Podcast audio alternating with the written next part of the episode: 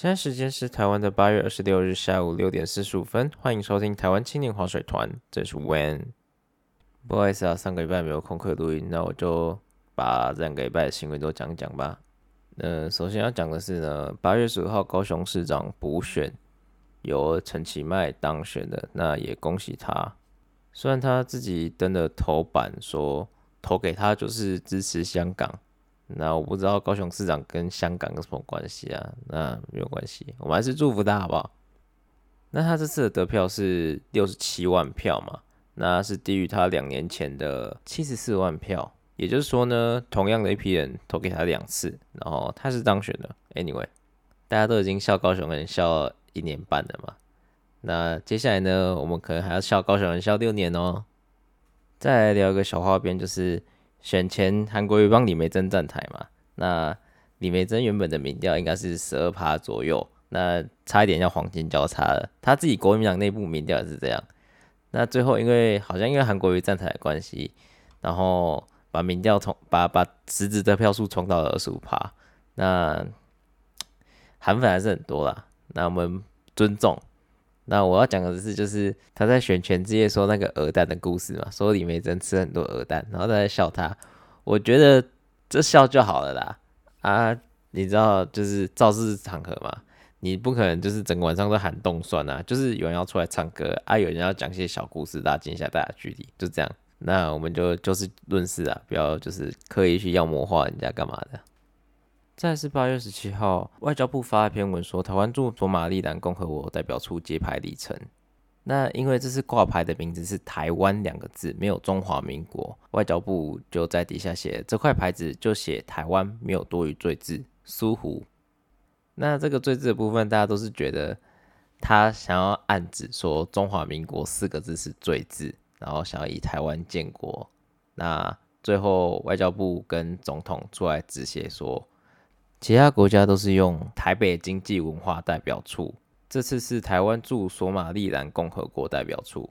那我个人也是支持台湾独立的，国号我是真的无所谓，只要可以跟中共分开来，那这样是最好的。那问题是说，你用些民营化元素丢到官方粉丝团啊，那那你以后要教导人民，就是叙事的方式，只要用什么那个魔法布就可以，就是解决中间那些过程的问题了吗？你要告诉我们为什么？中华民国是最字，你要教育台湾的民众，还是直接把他们洗脑成信徒？但洗脑成信徒是最简单、最便宜的，因为他们不会反抗，也不会监督你。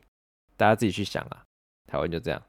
呃，下一则新闻也比较偏国际，就是林书豪入籍中华民国，正式成为台湾人。那大家都知道，网络上很多人因为他在中国打球就黑他嘛。他身为一个运动员，就是要打球。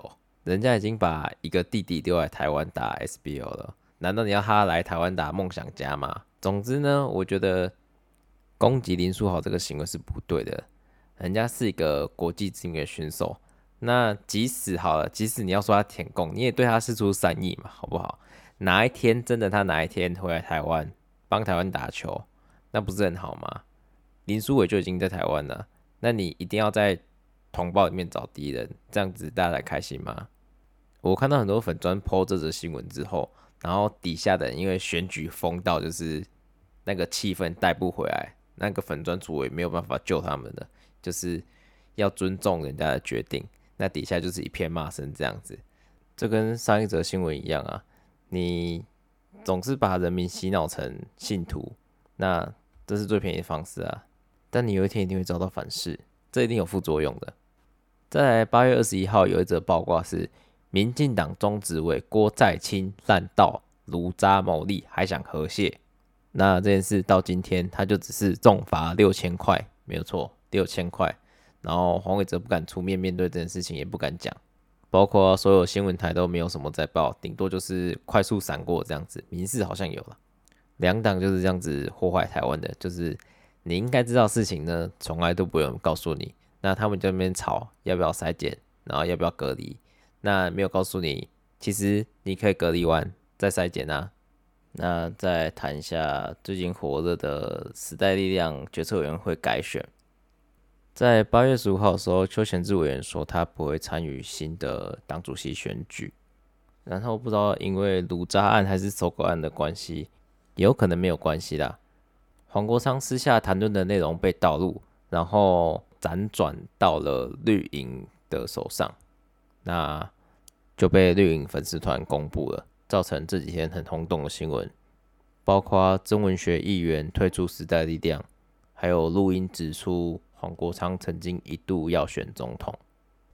那我个人认为这整件事情是很不道德的啦，因为你要说黄国昌一人独大。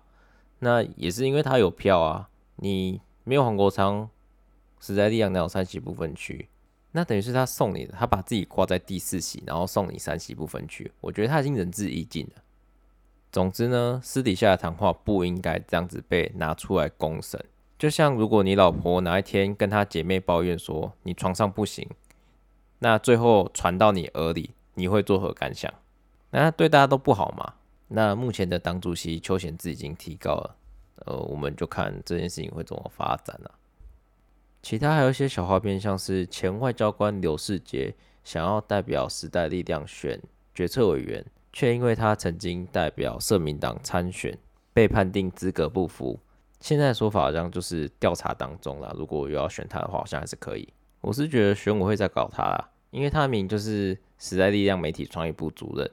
那你要判定一个有党职的人不是党员，那就很奇怪啊。最后我要分享一个社服团体，叫做台湾新巨轮服务协会。我一个好朋友前几个礼拜有去当志工。那新巨轮顾名思义就是行动比较不方便的同胞这样子。那他们有提供庇护收容和就业辅导的服务，这样。他们的网站还有详细的内容会放在我 podcast 的 description 上面。那希望大家可以多多支持啊！本节节目应该就到这边了，拜拜。